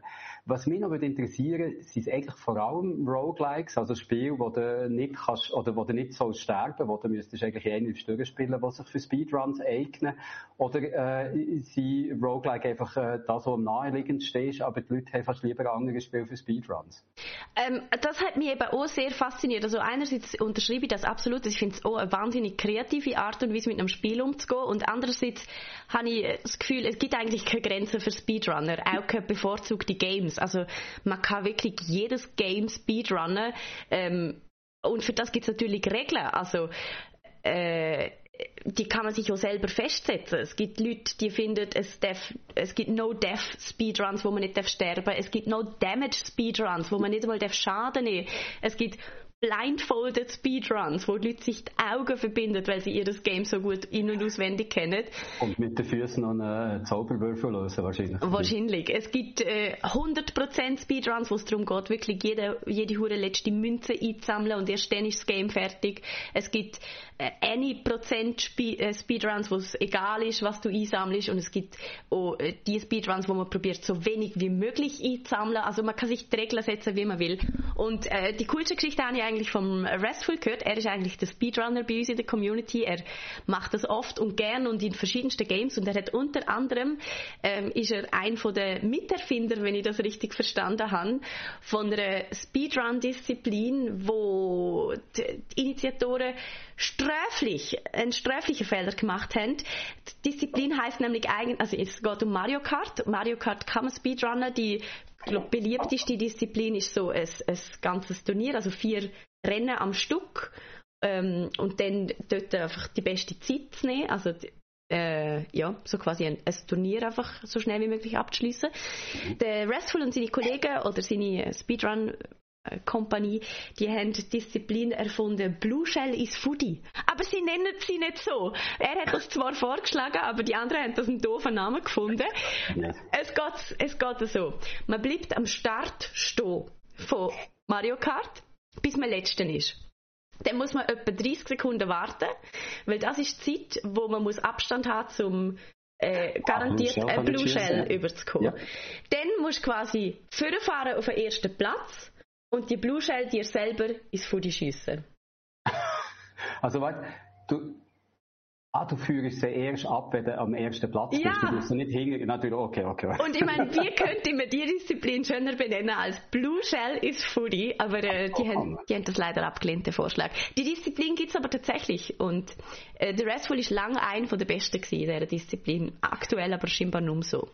Was mich noch interessiert in Sachen Speedruns. Ich habe neulich eine Geschichte gehört von einem, der einen Minecraft-Speedrun hat gemacht und ich muss ehrlich gesagt zugeben, dass ich bis dann noch gar nicht gewusst habe, dass man Minecraft kann speedrunnen kann. Ich habe dann aber gesehen, dass es eines der beliebtesten Games ist, um Speedruns zu machen. Nach äh, Super Mario und Mario Odyssey ist, äh, ist es, glaube ich, schon fast Minecraft, wo, wo man da gerne macht.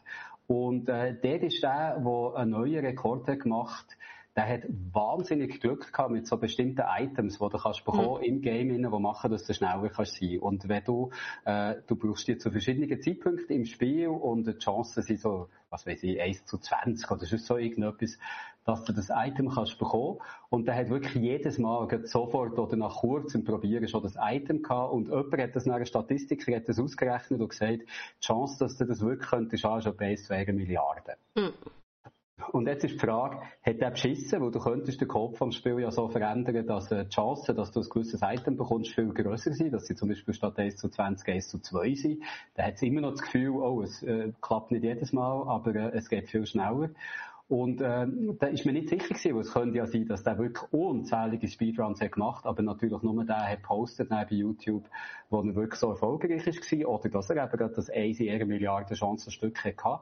Also, wie Beweis ist, das ist meine Frage, glaube ich, die ich an die mhm. liebe Martina Speedrunnerin, wie Beweis ist, dass ein Speedrun legit ist, dass du nicht beschissen hast, dass du nicht irgendwie etwas zusammengeschnitten hast, weil meistens sehe ich die ja auf, auf YouTube, gut auf Twitch, wo es live ist, wäre schwieriger.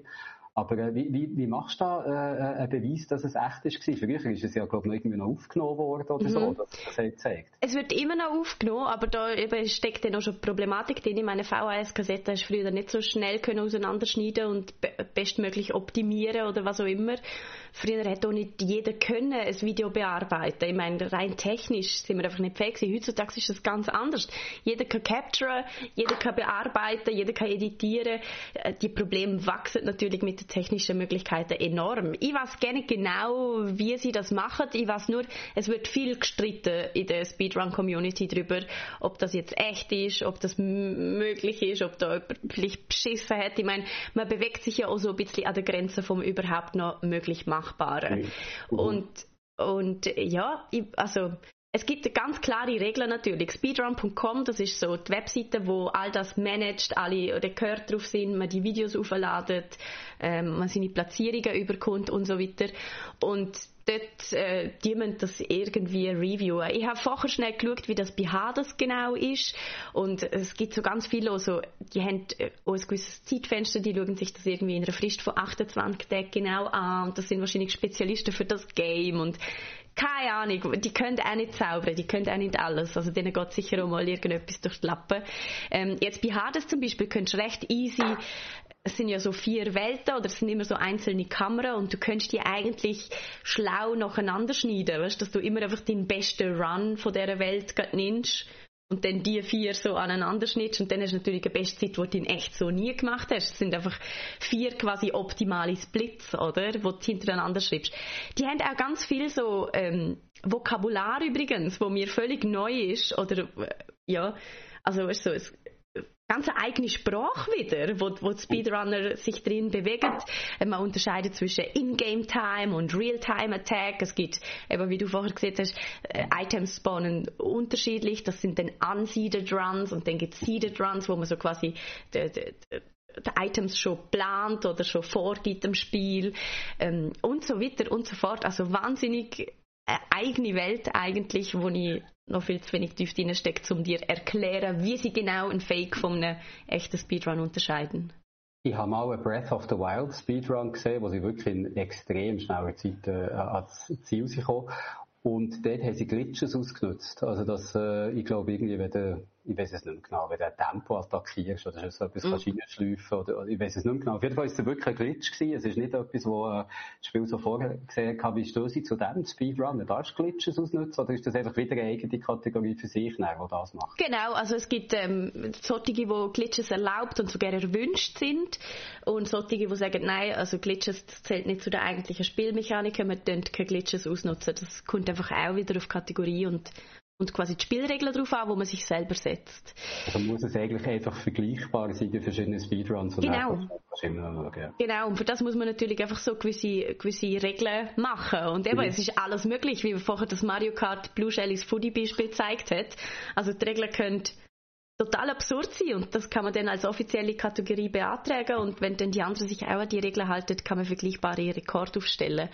Von dem her ist eigentlich alles möglich und ich habe sehr viel Sympathie für das, äh, die Form von Gamen entwickelt, muss ich sagen, wo ich vorher mehr so als ähm, Brutalo-Gaming fast schon angeschaut mhm. habe, weil es ja doch sehr eine extreme Form vom, vom Videospielen ist. Ähm, der Heisi übrigens, weil er da jetzt gerade bei mir aus dem Bild rutscht, ist immer noch bei Transport Fever dran, aber äh, schießt mhm. aus alles wo ihm vor die Flinte kommt, privat sehr viel PUBG. Da hat er ja, mal Speedrun. Die Bonnie ja. Elena, oder in dem Maß ist die Bonnie Elena, schreibt noch etwas Interessantes, dass sie eben äh, probieren zu widerlegen, ob ein Speedrun okay ist oder nicht, indem sie in Videos von Speedruns nach äh, Schnitt suchen, die dort nicht sollten sein. Also wenn dass es zwar aussieht, als wäre es flüssig, aber eben nicht mehr genau zusammenpasst, wo sich ein Männchen vielleicht so um 1 Grad hat mhm. dreht, so irgendetwas, dass man da wirklich äh, wahrscheinlich Frame für Frame durchgeht und schaut, ob es irgendwo einen Schnitt hat gegeben oder nicht. ist schon verrückt, was für ein Aufwand das muss betrieben werden bei, bei diesen Speedruns. Ich finde, mhm. es ist natürlich wirklich als Genre für sich, ist es natürlich das ideale Internet-Genre, oder? Also so wie Let's Plays, sie, äh, wenn du Zeit hast und das Spiel so richtig möchtest äh, zuschauen, wie jemand das macht, dann ist das Let's Play wahrscheinlich das Richtige. Wenn du ein Spiel so in fünf Minuten mal schnell möchtest sehen, ist ein Speedrun ja auch nicht schlecht. Darum schaue ich noch ab und zu gerne mal Speedruns. Mhm. Einfach wieder ganz, ganz schnell so eine, äh, es ist natürlich nicht ein Spiel, wie du es würdest spielen, aber trotzdem, du siehst alles öfter so, was vorkommt. Und es ist natürlich auch ideal mit, mit äh, äh, Diensten wie YouTube oder äh, auch Twitch. Die machen Speedrun natürlich ungleich attraktiver als früher, wo du den zwar gemacht hast, den dabei auf Video hast aufgenommen, aber das Video hat dann höchstens noch äh, deine Freunde gesehen und die Personen, die müssen bezeugen, dass da alles mit richtigen Dingen ist zugehen. Heute äh, kannst du natürlich viel mehr Fame einholen, indem du die Sachen mhm. auf YouTube stellst. Ich glaube, auch darum sind Speedruns äh, beliebter als auch schon. Mhm. Absolut. Und es ist natürlich auch ganz etwas Eigenes. Vielleicht Zuschauer vom Mantix Let's Play können da auch etwas dazu sagen. Also, es ist aufregend, ob man das jetzt schafft oder nicht. Und ich habe zwei Anläufe, also eben, es gibt Leute, die streamen tagelang Versuche und tausende von Leuten schauen ihnen zu und führen an in der Hoffnung, dass es jetzt dann klappt mit der neuen Bestzeit.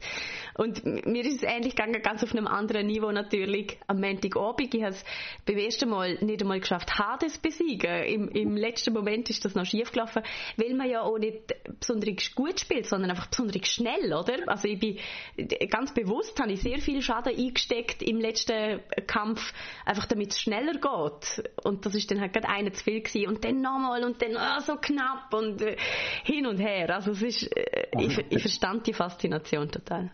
Und der Live-Speedrun ist natürlich nochmal, also wirklich ohne nicht so doppelten Boden, während der Speedrun sonst ja einfach kannst aufhören, wenn du merkst, es geht nicht gut oder die schlechten Versuche einfach nicht postest, ist, ist der Live natürlich vor Publikum Bravo Martina, dass du dir das gewagt hast. Ja, also ich habe, wie gesagt, sehr viel trainiert. Äh, und das finde ich auch lustig, dass wirklich die Vokabeln, man trainiert einen Speedrun, man übt ein Videospiel. Äh, ich finde auch irgendwie etwas sehr Lustiges. Das machst du ja sonst nicht. Also kommst du ja nicht auf die Idee, ein Videospiel zu üben oder zu perfektionieren oder so. Das liegt mir eigentlich recht fern. Ähm, schauen wir noch schnell in Chat, da geht es, glaube ich, immer noch um den Speedrun von Minecraft. Irgendetwas ist nicht bestätigt. Es, es ist allgemein, also wir haben ein paar Spezialisten äh, von Speedrun, was Speedruns angeht. Der Mermagil kennt sich gut aus, Bonnie Elena oder IM Unugo hat gewusst, dass der Dream der war, wo der umstrittene Minecraft Speedrun hast gemacht. Also ja. äh, wenn noch mehr, du jetzt vielleicht bei denen ansaugen, die äh, scheinen auch sehr viel Wissen zu haben. Wir haben vorhin über unser Let's Play geredet, das wäre in diesem Geeksofa hier von der schönen Übergang natürlich der ideale Punkt gewesen, schon zu schauen, was wir nächste Woche für ein Let's Play machen und das Geeksofa mehr oder weniger pünktlich sogar zum Ende zu bringen. Ich habe noch schnell etwas, was ich mir vorstellen könnte, könnte ich vielleicht jetzt jedes Mal machen, neben dir äh, Filmnachhilfe geben, Martina, ist, mhm. Letztes Mal habe ich ja äh, ein paar Comics vorgestellt und äh, von mir aus können wir gerne jedes Mal noch einen kleinen Comic-Tipp äh, rein tun, vielleicht am Schluss oder sonst irgendwo. Gerne darf ich dir an dieser Stelle noch sagen, dass ich den Comic-Tipp sehr ernst genommen habe und Berserker Folge 1 gelesen habe. Ah, siehst du jetzt, siehst ja. Ich habe aber nicht wirklich das Gefühl, ich habe etwas gelesen. Überhaupt nicht eigentlich. Dort steht, ich habe einfach ein paar coole Comics angeschaut. Also es hat sehr, sehr wenig Text allgemein. Absolut, und ist äh, aber sehr schön gezeichnet. Sehr schön gezeichnet und so gerne zum Teil siehst du so die Bleistiftstrich, also weißt mhm. du, hast richtig das Gefühl, da hat, das hat jemand für mich gezeichnet so, und mir jetzt noch haben das letzte Mal davor Berserker von Matt Kind mit dem Keanu Reeves zusammen bei Boom Studios kommt das raus, ist jetzt ein Folge rausgekommen, kann man also immer noch gut einsteigen. Einsteigen kann man aber auch noch gut im äh, Comic-Tipp, den ich für diese Woche hätte, weil die Reihe ist jetzt gerade zu Ende gegangen. Das war eine sechs äh, Folgen Mini-Reihe von einem der besten Comic-Autoren, finde ich, im Moment. Also der Matt Kind ist, ist ein ganz toller Autor, hat übrigens bei bei äh, dem Typ, den ich jetzt mache, auch schon mitgeholfen, der Matt Kind von Berserker, aber der andere ganz tolle Comic-Autor, was diesmal darum geht, ist der Jeff Lemire. Und äh, diesmal haben wir sogar die Mühe gegeben, den Namen mal nachzuschauen bei YouTube, wie man ihn richtig ausspricht. Das ist Lemire geschrieben und er kommt aus Kanada, was also Lemire könnte heißen, aber Lemire sagen äh, die Amerikaner und sagt er anscheinend auch selber. Und der Jeff Lemire hat äh, sehr viele Sachen schon gemacht. Also der ist wirklich als Comic-Autor einer, der ein riesiges Feld abdeckt, von so sehr persönlichen, fast Dramageschichten bis zu Superheldengeschichten. Animal Man hat er gemacht, zum Beispiel eine, eine ganz tolle äh, Reihe von Animal Man, hat auch viel, sonst viel für DC Comics, Marvel Comics gemacht. Ähm, vor allem auch bei Image Comics, dem Independent Verlag, hat er zum Beispiel The Sender gemacht. Das ist so eine Science-Fiction-Reihe, äh, wo nachher S-Sender ist übergegangen, wo quasi die Fortsetzung ist als Fantasy. Also die Sender, S-Sender, weiß sicher ein Typ, Black Hammer ist schon laufend, diese Serie. Also er hat ganz viele tolle Sachen. Und eines von seinen bekanntesten Werken ist äh, Sweet Tooth gewesen. Das ist eine Comicreihe, die, glaube von so 2009 bis 2014, 15 oder so ist gelaufen. 40 Ausgaben, wenn mich nicht alles täuscht, und hat äh, vor einer Pandemie gehandelt wo man nicht weiss, wie die in die Welt ist gekommen, aber auch die Leute langsam äh, dran zu Grund sind gegangen und überlebt, haben vor allem so Hybridwesen, also äh, Kinder, die äh, halb Säule, halb Mensch sind oder halb Hirsch, halb Mensch und das ist die Hauptfigur, der Gass ist ein Bub, der halb Hirsch, halb Mensch ist und der so nah bis nah während der Serie entdeckt, wieso, dass es diese Plage hat gegeben, was er dabei für eine Rolle spielt und äh, ob er vielleicht entweder der ist, was er ausgelöst hat oder es alle könnte heilen. Also ganz, ganz eine tolle Serie, die mit sehr viel emotionaler Teufel auch äh, mir hat sie so ein bisschen an The Road erinnert, von Cormac McCarthy zum Beispiel, wo in so einer Postapokalypse spielt, wo ein, äh, ein Mann mit einem, mit einem Bub so durch die, durch die Welt muss laufen, wo nicht die gleiche ist, wie wir sie kennen. Und jetzt, äh, das ist dann rausgekommen bei, ähm, Vertigo Comics, das ist so ein Unterlabel von DC Comics, wo sie Comics mehr für Erwachsene herausgebracht und wo sie eingestellt haben, beziehungsweise mehr oder weniger umbenannt haben in DC Black. Äh, dort bringen sie jetzt eben diese Comics, die mehr so für ein Erwachsenenpublikum gemeint sind. Und äh, der äh, macht der Jeff Lemire, oder er hat jetzt sechs Ausgaben rausgebracht, Sweet Tooth, The Return. Also er geht eigentlich zurück zu dieser Geschichte, die vor etwa sechs Jahren, sieben Jahren ist fertig gegangen und äh, führt die weiter und äh, ist wieder ganz toll, der Gast, der, der Haupt Hirsch, halb Bub, ist wieder die Hauptfigur. Es geht wieder um eine Welt von der Postapokalypse und äh, was der Gast dort für eine Rolle spielt. Also von mir ein grosser Tipp. Äh, sechs Ausgaben haben wir schnell gelesen und wenn man die hat gelesen, kann man auch noch die 40 Ausgaben vom Original Sweet Tooth lesen unbedingt oder die vielleicht vorher sogar schon lesen. Es ist egal, in welcher Reihenfolge das man es macht, aber beides ein grosser Tipp. Jeff Lemire, Sweet Tooth, wo jetzt bei DC Black rauskommt. Und da bei uns auf YouTube im Geeksofa haben wir gerade die ganze erste Ausgabe schon gesehen, während du da von allen sechs erzählt hast. Ähm, sieht gut aus. Er muss sich impfen lassen, habe ich gesehen. Nein. also es, es spielt Ding, Pandemie. Was auch toll ist übrigens, ist, dass der Jeff Lemire hat nicht nur eine Geschichte geschrieben, er zeichnet alles auch selber. Und äh, von dem her finde ich es wirklich einer der interessantesten Künstler, wo er nicht nur äh, eigentlich das hast du eigentlich selten, dass der Autor, es gibt schon immer wieder, aber es ist nicht ein äh, Ding, es ist nicht äh, die Regel, dass der Autor selber zeichnet. Meistens haben die anderen Zeichner. Er macht das alles selber und er hat, wie gesagt, eine extreme Breite von inhaltlich Drama bis äh, eigentlich herkömmliche Superheldengeschichte ist eigentlich alles dabei. Also alles, was der Jeff Lemire macht, kann man sehr empfehlen. Die Melin, die früher Teil war, auch noch vom Geeksofa, ist auch noch ein grosser Jeff Lemire-Fan und das kann vielleicht auch noch als äh, Bestätigung von diesem Tipp dienen. Der Moski schreibt im Chat gerade noch, Berserker wird ja verfilmt mit dem Keanu Reeves das, das, und wird auf Netflix laufen. Da freue ich mich jetzt umso mehr drauf. Und wenn ich jetzt schnell zwei Tage falle, auch Sweet Tooth wird verfilmt und wird auf Netflix laufen. Also das ist auch schon in Planung, weil äh, vor allem Comics jetzt mittlerweile auch als äh, Futter dienen, die ganzen Streaming-Services am Laufen mit neuen Geschichten zu äh, beliefern, äh, wird das wahrscheinlich nicht die letzte Comic-Verfilmung sein, aber sicher eine, wo ich sehr gespannt bin drauf. Mhm. Äh, Sweet Tooth, gerade mit der Pandemie natürlich auch eine sehr aktuelle Geschichte kann sein. Ja, total. Darum ist mein nächster Comic, den ich lese, übrigens der Inconvenient Truth. Nein, wie heißt der? Der von letzter Woche? Ein Inconvenient Truth war ein Film. Gewesen, nein, nein, nein, stimmt, das ist ganz etwas anderes. Invincible? Der Invincible ist nicht auch noch irgendwas Truth. Ah, ah, der Department of Truth. Genau. Der, der mit den Verschwörungstheorien, die wahr werden, wenn nur genug Leute daran glauben. Ja, der. Department of Truth letzte Woche Tipp gewesen und diese Woche natürlich immer noch gültig als Comic-Tipp. Der Rust meint im Chat gerade, das ist der grösste Spoiler, den er je gesehen hat auf einem Geek so für einfach den ganzen Comic zeigen. Geht's noch? Äh, das ist wie ein Let's Read, weißt du, wir machen Let's Plays, Let's Read. Und es sind ja nicht alle sechs Folgen von dem Comic gewesen, was geht. Also von dem her haben wir uns zurückgehalten, würde ich sagen. Ein Amüs-Busch. Genau. Ähm, was kommt bitte schön schon nicht auf Netflix? All das, was auf Disney Plus läuft, Thomas. um das noch beantworten. im Chat. Ähm, wir werden noch über nächste Woche reden miteinander, Jürg. Eben, wir haben schon erzählt, was auf dem Geeksofa hoffentlich läuft. Dort haben wir eine grosse Indie-Game-Diskussionsrunde mit zwei sehr spannenden Entwicklern, wenn das alles klappt, wie geplant. Und im Let's Play sind wir noch heiß am Debattieren gewesen. Ihr habt bis heute Morgen können abstimmen auf ähm, Discord und wenn ich das alles richtig ausgewertet habe, ich hoffe, es hat jetzt nicht nochmal gedreht. Dann spielen wir nächsten Montag There is no game. Ein Game, das ich gesehen habe, wenn wir gerade schon bei den Indie-Games sind, in so einem Indie-Game-Showcase von Nintendo.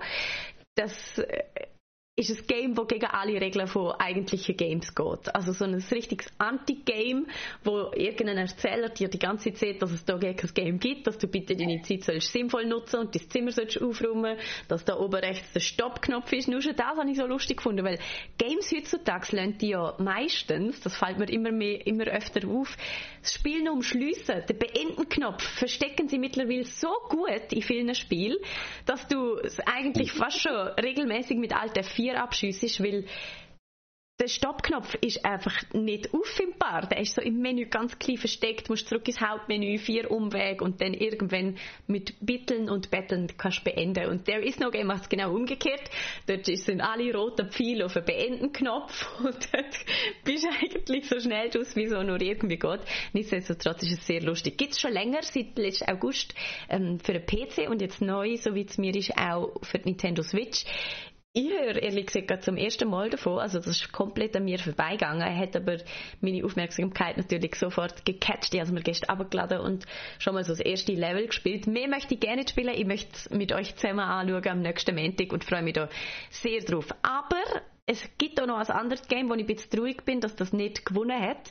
Und zwar First Class Trouble. Ein Game, wo eigentlich ein Among Us 2 ist. Also Among Us ist ja das Wehrwölfle gsi, wo sehr viel Schlagzeilen gemacht hat, wo man eigentlich als Crew von zehn Leuten plus minus muss ein Raumschiff instand halten und ein paar von uns ein bis drei Leute sind Imposters, also Mörder, wo eigentlich gerne helfen, das Schiff instand halten, sondern wo einen nach dem anderen umbringen, sobald sie mal unentdeckt sind. Und First Class Trouble ist dasselbe in 3D quasi. Also man ist, es ist so ein richtiges Game, es ist auch wieder ein intergalaktisches Raumschiff, in dem man sich bewegt. Man ist nur zu sechst und zwei davon sind Imposters Personates, ähm, Personates, wie sieht man das richtig? Person. Impersonators. Nein, eben sie Personoids nennen sie es. Okay. Und da, Personoid. Das unaussprechlichste Wort aller Zeiten, niemand kann das schön sagen. ähm, ist gerade Early Access auf Steam und sieht einfach wahnsinnig lustig aus. Man kann viel mehr Chaos stiften, man muss viel mehr so Rollen spielen als in ähm, Among Us und es hat etwas, wo Among Us eben erst jetzt quasi mit so, so inoffiziell eingeführt hat. Unsere Guerilla-Redaktion hat das letztens gestreamt, so ein Proximity-Chat. Also wenn du in der Nähe bist von anderen, hörst du, was die anderen sagen, sonst aber nicht. Und so läuft das auch in First Class Trouble. Also du hörst deine Mitspieler, du redest die ganze Zeit mit denen, du lügst ihnen quasi ständig ins Gesicht und musst nebenbei so ein paar Aufgaben als, als Team erfüllen und eben schauen, dass du den Richtigen vertraust und nicht denen, die dich dann umbringen, sobald du mit ihnen ins Nebenzimmer gehst. Also ich habe zwei Runden gespielt bis jetzt und sehr, sehr viel Spaß damit gehabt und hoffe mhm. darum, ja. Leute anlügen und hinterher jemand umbringen, ich glaube, das könnte etwas sein, was noch mehr Spaß macht. Hey Jürg, und ohne Witz, ich habe auch noch mit dir über das reden. Ich habe sogar schon mit unserer Technik abgeklärt, ob man auf mhm. unseren ähm, Scheiß-Büro-Laptops das könnte zum Laufen bringen. Das habe ich dir noch gerne erzählt, äh, weil ich die echt gerne mit dabei hätte bei dem, bei dem Spaß. Also wenn sie das schaffen und ich, äh, dass sie es rechtzeitig schaffen, sage ich dir, ist die Chance etwa bei 3,2 Prozent. Aber wenn sie das schaffen, dann bin ich gerne dabei, Martin. Okay, sehr gut. Das ist das Versprechen, das wir alle gehört haben, wo wir, glaube ich, so alle sehr würden darauf freuen. First Class Trouble, ähm, probiert es aus. Early Access auf Steam aktuell. Und ja, also ich glaube, das, das kommt auch bald mal bei uns in einem Let's Play vor. Aber eben noch nicht nächste Woche. Nächste Woche äh, kümmern wir uns um There is no game, also ein Anti-Game im Let's Play. Ich glaube, das könnte auch lustig werden. Ja, wollen Sie etwas sagen, Herr Cirinko? Nein, absolut nicht. Ich habe einfach geatmet. Okay. Ich hoffe, dass, wenn es verboten ist, dann sperren wir doch ein, Martina. ja, du bleibst jetzt die Jörg, okay? Genau, du darfst nur raus. Wenn du das Gefühl hast, du musst atmen, dann mach das bitte in deinen eigenen vier Wänden. Danke. Love, Death and Robots Season 2, schon erwähnt. Jörg, was ist mit denen? Äh, ich habe gedacht, das schauen wir dann, oder reden darüber, wenn der Guido wieder da ist. Okay, was ist Werwölfler? fragt Bonnie Elena noch im Chat. Das ist so es, eigentlich das Gleiche in analog, also nur in, in der Vorstellung von einem. Das hat man doch früher Ah nein, es stimmt nicht. Es gibt auch noch Karten. Es gibt Karten zu Werwölfen. Das ich habe es ehrlich gesagt auch nicht kennt und ich glaube, das ist ein neues, das ist ein Kartenspiel. Darum sagt man Werwolf, oder? Wo einfach auch jemand sich äh, äh, tut, als wäre lieb, aber eigentlich ein gemeiner Mörder oder Mörder ist. Werwölfe ist Among Us in analog. Das haben wir früher in der Schule immer gespielt. Ich habe nicht gewusst, dass es dazu ein Kartenspiel gibt, wo das quasi wird unterstützen. Dort tut einfach jemand bestimmen, quasi, wer sind Werwölfe und wer nicht und die anderen müssen sich die Augen zuheben und so. Und das Gleiche einfach ohne Videospiel dazu. Ähm, schauen wir, was noch im Chat steht oder ob wir somit eigentlich schon am Ende von unserem Geeksofa 214 angekommen sind, um das sich ja wirklich nobody cared. Niemand. Niemand, okay, gut. Dann, Jörg, es war mir eine Freude. Ich bin sehr gespannt. Ich freue mich schon darauf, dich in Zukunft vielleicht mal umzubringen, Martina, und so zu tun, als wäre ich es nicht gewesen. Ich freue mich sehr darauf, hoffentlich klappt es. Ja, das hoffe ich auch. Und ich freue mich auch schon auf die Horrorliste, äh, wo, ja, unbedingt, nächste Woche. Wo niemand danach gefragt hat, aber wir sie uns alle gerne trotzdem anhören, wenn sie aus dem Mull kommt. Ich habe Karte sogar. Okay, sehr gut. Gut. Ähm, vielen Dank euch im Chat fürs rege Mitmachen, Mitdiskutieren, für all die Filmtipps. Ich werde ähm, auch nur dürfen die Wohnung verloren, Jürg. Ich muss jetzt Film schauen bis zum nächsten genau, Mittwoch. Ja. Zum Glück muss ich das Spiel nicht spielen. Hey, das hätte ja überhaupt keine Zeit, um all die Filme zu schauen. ähm, alles gut. Adieu, seht ihr keinen Norhase böse Kanal im Stream und wir tun es ihm gleich und sagen Tschüss. Tschüssi, ciao.